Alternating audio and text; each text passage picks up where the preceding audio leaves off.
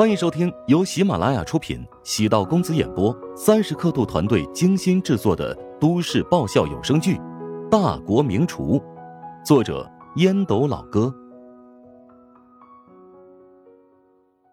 第三百五十二集。赵然博在旁边帮父亲解释道：“他虽然年轻，但是本次华夏厨王争霸赛的厨王啊。”嗨。很多人沽名钓誉，喜欢自封厨王，这比赛呀多半不正规。唐老说话比较直，金老见赵老不高兴，笑着提醒唐老：“ 哎呦，老唐啊，你觉得以老赵的身份会让一个无名之辈来负责年夜饭吗？明明知道我们这么挑剔啊，肯定呢有些门道。”父亲辈分的对话。赵然博不大好插嘴，三个老人关系好，互相斗嘴，习以为常。不过，他们的语气中透露出对乔治还是存有怀疑，主要是乔治太年轻了，嘴上没毛，办事不牢。别提老一辈，他自己都这么看人的。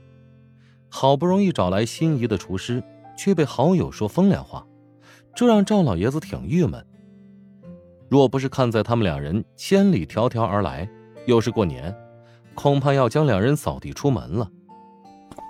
赵然博走出房间，见牛叶守在外面，摇头苦笑：“哈哈哈，唉，早知道今晚邀请北善堂的厨师了。”牛叶明白赵然博的意思。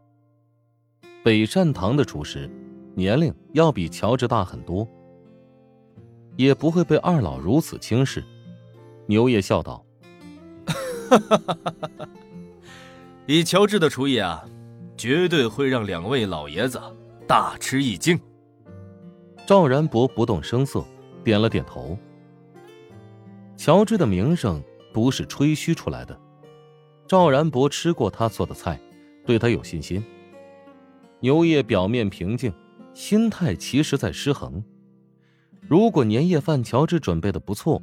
在赵然博心中的形象会大为转变，如果搞砸了，那就得背锅了。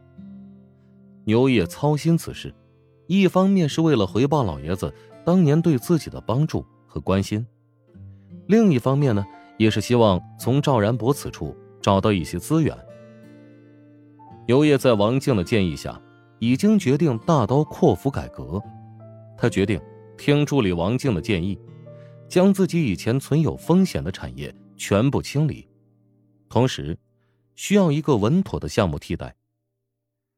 赵然博是全国家具行业协会的主要负责人之一，只要他肯帮忙，便可以迅速在家具行业站稳脚跟如果年夜饭的事情顺利，借着赵然博心情不错，提出要求，自然会得到不错的答案。如果年夜饭搞砸了，赵然博会对自己心生不满。虽然不至于显露出来，但自己请他帮忙的事情便得告吹了。这是机会，也存在风险。乔治不知道这顿年夜饭对牛业会有如此重要的意义，不过他也不会掉以轻心。厨师的口碑在于每一桌饭的积累沉淀。农村办流水席的大厨，只要失误一次，便没有人再愿意请用。乔治可不会做自砸饭碗的事情。带来的几名员工都是熟手，处理食材的速度不仅熟练，而且效率很高。原本乌姐打算帮忙，根本无需插手。几个帮厨的实力能够看出，作为主厨，乔治不会是个花架子。乌晴没有离去，站在厨房内，倒不是监督，而是想学习乔治是怎么烹饪的。赵老爷子对乔治的厨艺这么推崇，总不能以后总邀请乔治来家里做饭。他还存有偷师的想法。乔治看穿不点破，他对乌晴没有任何保留，在烹饪某些食物的关键时刻，会有意强调一下步骤。看似说给帮厨听的，其实也是说给乌姐听的。乌姐也是个聪明人，哪能瞧不出乔治的想法？对于厨师而言，烹饪食物的技巧是立身根本，一般不会轻易泄露。乔治没有藏着掖着，说明他心胸开阔；故意针对他，也就显得自己小肚鸡肠。从上午九点开始准备，到了下午四点左右，各种准备工作基本齐活。年夜饭讲究的是热闹，讲究的是热气腾腾。年夜饭讲究菜的种类繁多，尤其是大鱼大肉、生猛海鲜，在最后一天都会端上来，好像只有这样才能证明这家人过去一年的光景很好。乔治没有刻意去追求奢侈。更注重内涵的设计，每一道菜都有创意和意境，在摆盘上花费很多功夫。四点五十八分，乔治通知可以开席。赵家人按照年龄辈分和家族地位入座，满桌摆好了凉菜。乌姐安排传菜的人先送上了一碗汤。金老用汤勺探了探里面的食材。这是鸡汤啊！唐老闻到了一股药香。药膳鸡汤。赵老爷很好奇，迫不及待的喝了一口，只觉得一股浓郁的香气从舌尖迅速传遍全身，热气进入胃部，瞬间朝四肢散开。更关键的是，赵老爷子的食欲瞬间就被打开了。药膳鸡汤，在市面上并不少见，有很多种做法，几乎每家都说自己有独特秘方。乔治选用的是走地乌鸡作为主要原材料，至于药膳是根据御厨传承中提到的诸多配方。老太爷，我想尝尝你的鸡汤。小孩是赵然博的孙子，赵老爷子的重孙，今年七岁。拿着一个小碗儿，走到赵老爷子的身边，摇头晃脑，一副可爱模样。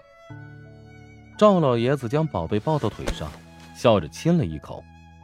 哎呦，妈，你难道没有吗？妈妈给我喝了她的，但是她小气，只给我喝了一口。我想尝尝太爷的鸡汤，每人一份，但小孩子会觉得。别人碗里的饭菜特别香，这汤很鲜美。赵老爷子舍不得给别人喝，但是对自己的重孙自然不会小气，给宝贝倒了半碗，还夹了鸡腿。宝贝一口气喝完，笑着说：“太爷，你碗里的鸡汤好喝，比我妈碗里的汤好喝多了。”嘿，你呀。就是个说谎鬼，怎么会不一样呢？真的不一样，小孩子不能说谎的，鼻子会被说谎精吃掉。赵老爷子微微吃惊，喊来了乌晴。乌晴见老爷子问起，连忙笑着解释道：“ 宝贝的嘴巴很刁，竟然尝出来了。药膳鸡汤的确不一样，总共分成三类药材。”男人和女人的不一样，年纪大的和年纪小的也不一样。老爷子恍然大悟，看似简单的第一道菜，竟然这么用心。市面上常见的药膳鸡形式大过于功效，而乔治做的药膳鸡汤较为细致。